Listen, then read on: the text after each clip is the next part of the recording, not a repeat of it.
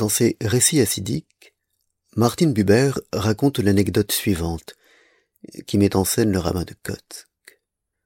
Un jour que les disciples du rabbi de Kotsk discutaient entre eux du passage de la Torah, prenez garde d'oublier l'alliance que le Seigneur votre Dieu a conclue avec vous, en vous façonnant une image taillée à l'image de tout ce que le Seigneur ton Dieu t'a ordonné, se demandant pourquoi le texte ne portait pas, comme le sens semblait le vouloir, ce que le Seigneur ton Dieu t'a défendu, le rabbi intervint, les ayant entendus, et leur dit, D'aucune des choses que le Seigneur notre Dieu nous a ordonnées, nous ne devons nous faire d'idoles.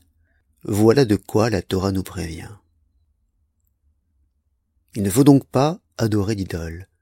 Il ne faut pas en faire, même pas des commandements ou de la parole de Dieu. Mais pourquoi? On trouve une explication dans une autre citation prêtée au même rabbin de Koch et, qui est reprise par l'encyclique Lumen Fidei. Il y a idolâtrie, dit le rabbin, quand un visage se tourne respectueusement vers un visage qui n'est pas un visage. Je ne suis pas arrivé à trouver la source exacte de la citation, mais l'encyclique livre une explication que je comprends ainsi. Les idoles sont des statues, figées dans une attitude particulière, ayant tout perdu, n'ayant jamais rien su, plutôt, de la fluidité de la vie. Leur sens est donc donné d'emblée, livré dans sa totalité à qui les voit. Or ce sens n'est en rien un appel à autre chose, une voie vers l'altérité, puisqu'il est simplement et strictement celui que lui a donné l'auteur de l'idole, qui est aussi son adorateur. Et c'est pourquoi, au bout du compte, l'idolâtrie n'est qu'adoration de soi-même, une forme détournée, alambiquée de narcissisme. L'idolâtre aime sa propre image. L'idole est un prétexte pour se placer soi-même au centre de la réalité, dans l'adoration de l'œuvre de ses propres mains.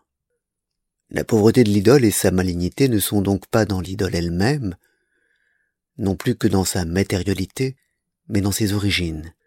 L'idole n'est rien, parce qu'elle n'est rien d'autre qu'un clone de la personne qui lui a donné naissance et qui en elle s'est projetée.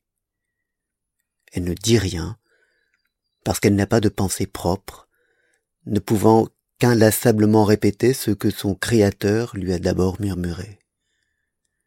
L'idole est toujours là où on l'attend.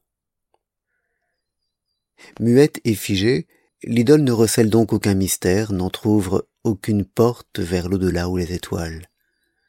Elle n'a pas de souffle, elle n'a pas d'esprit, elle ne porte aucun élan sacré, n'engage sur aucun chemin, est collée à elle-même. Le souffle et l'esprit appartiennent à la vie et au mouvant, aux créatures qui disposent de leur libre arbitre et qu'on ne peut ni ne veut contrôler.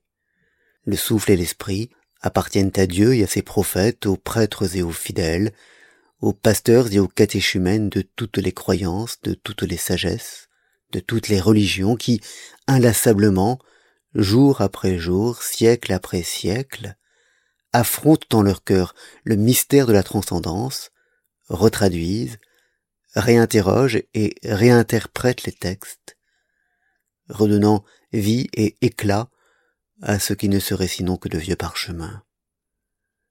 Et ce sont les épîtres et les gloses, les commentaires et les cabales, les prêches et les lectures renouvelées qui, usant de la liberté ouverte par l'incompréhensible et de cet autre nom de Dieu qu'est la conscience, empêchent que ces textes ne se dessèchent en idoles. Et puis il y a l'amour. L'amour, qui est l'adversaire par excellence des idoles, et sans doute l'autre nom, le vrai nom du combat contre les idoles. L'amour qui s'interdit de demander à l'aimer de devenir autre chose que ce qu'il est, qui aime l'autre dans sa différence et son altérité radicale, qui n'aime pas ceci ou cela, mais tout et d'un bloc et ensemble, parce que c'est l'autre qui est aimé, non ce qu'il est ou ce qu'il fait. L'amour qui ne mégote pas, qui ne retranche pas, qui se donne et se recrée jour après jour, travaillant à chaque instant à renouveler, avec attention et scrupule, gentillesse et douceur, le lien qui, sinon, se nécroserait.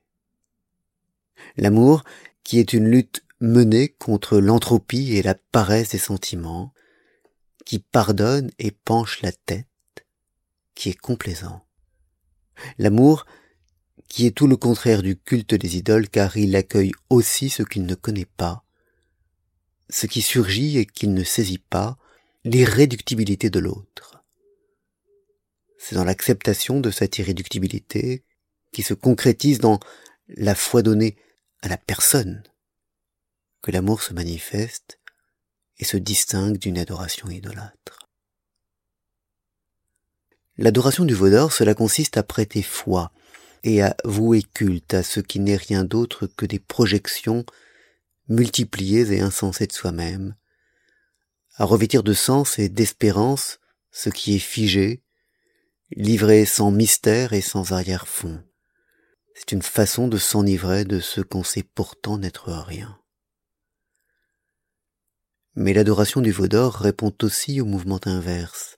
Adorer comme une chose ce qui devrait être aimé, figer en idole muette et obéissante, dépourvue de sens, ce qui vibre et qui vit, réduire l'amour et l'élan vers autre chose, à leur projection pornographique et les contraindre à revêtir ce masque. Tout peut devenir veau d'or, comme le disait le ramas de Kotsk. Il suffit de perdre le fil du sens, de manquer d'attention, de pécher par indifférence, d'écouter la mauvaise foi qui, à chaque instant, susurre tant pis, nous faisant prendre des vessies pour des lanternes, et des lanternes pour des vessies.